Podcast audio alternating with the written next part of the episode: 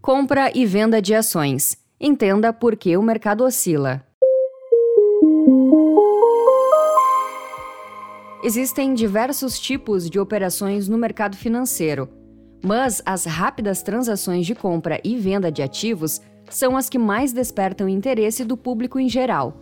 Afinal, é comum ouvir histórias de ganhos espetaculares a partir das operações de day trade na bolsa de valores. A verdade é que realmente é possível obter lucros com esse tipo de operação. Mas o caminho não é exatamente fácil. O primeiro passo é entender a dinâmica dos ativos e os principais fatores que geram oscilação nesse mercado. Para te ajudar nisso, fizemos esse podcast pensando nas suas maiores dúvidas. Confira! Como funciona a compra e venda de ações? Tudo começa com a empresa que deseja disponibilizar suas ações no mercado. Chamamos essas empresas de capital aberto ou SA. A partir desse momento, as ações, que são frações representativas do capital social da empresa, ficarão disponíveis para quem tiver interesse em investir. Explicando de uma forma mais simples ainda, você compra pedaços de uma empresa e todo investidor que detém uma ação dessa companhia se torna uma espécie de sócio dela, se beneficiando também do seu lucro. E por que uma empresa colocaria suas ações no mercado? Pois é dessa forma que elas conseguem captar dinheiro de forma barata. Mas antes de você decidir entrar para esse mundo, é preciso estudar muito antes. Saiba que há várias classificações de ações e muitos outros mercados que você pode atuar. Tudo depende do seu perfil e de como você deseja traçar estratégias. Parece muita informação? Na verdade, não é. Apenas pesquise um pouco mais sobre e organize as informações. Se informou e está pronto para começar a estudar a dinâmica dos ativos? Um trader do mercado de ações deve buscar uma corretora autorizada pela CVM, a Comissão de Valores Mobiliários, e fazer o seu cadastro. O segundo passo é encontrar uma plataforma profissional, na qual é possível fazer estudos, traçar estratégias e centenas de outras opções. Uma, por exemplo, essencial para quem deseja entender as oscilações da bolsa de valores é o replay de mercado.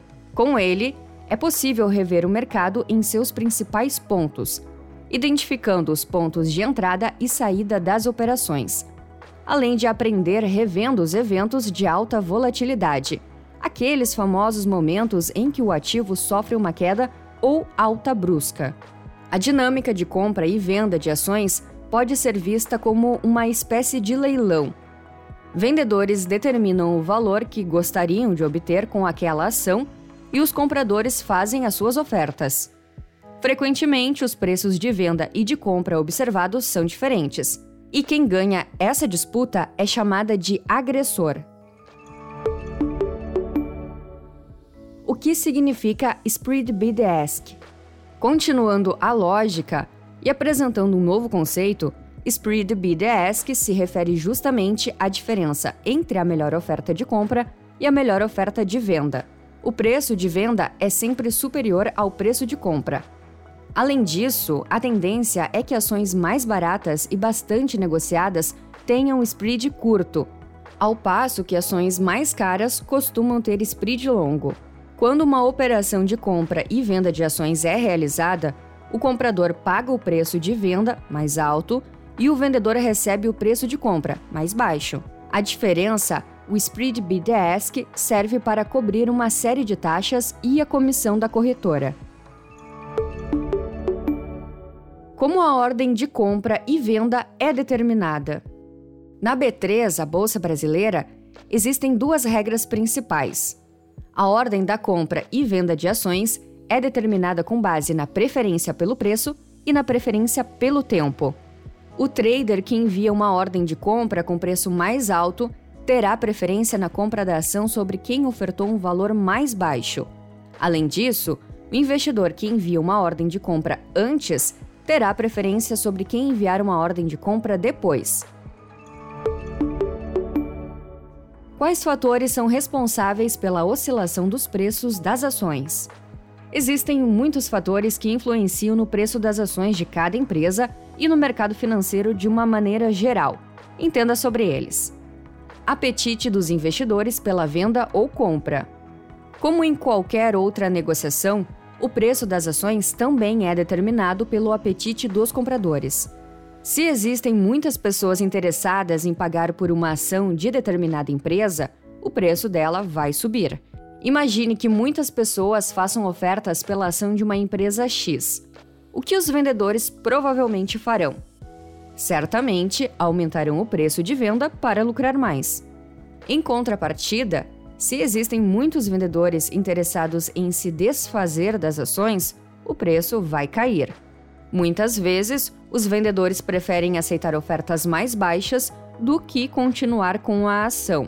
Com isso, a tendência é que o preço dela caia.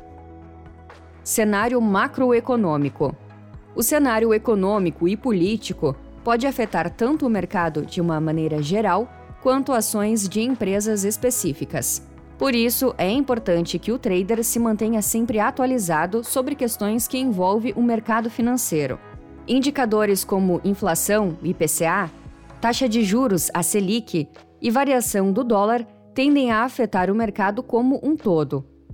Ao mesmo tempo, existem fatores específicos de determinados setores. Por exemplo, se o preço do minério de ferro ou do petróleo oscila, os papéis das empresas desses setores são afetados diretamente. De maneira geral, quando a economia vai bem, a bolsa de valores atrai mais investidores e os ativos se valorizam. Se a economia vai mal, os investidores caem e os papéis, em geral, se desvalorizam. Em junho de 2021, por exemplo, uma série de fatores levou a uma alta da bolsa de valores. O índice Ibovespa atingiu 130 mil pontos pela primeira vez na história. Expectativas e especulações. Por fim, podemos dizer que o mercado de ações oscila baseado em um misto de expectativas e especulações.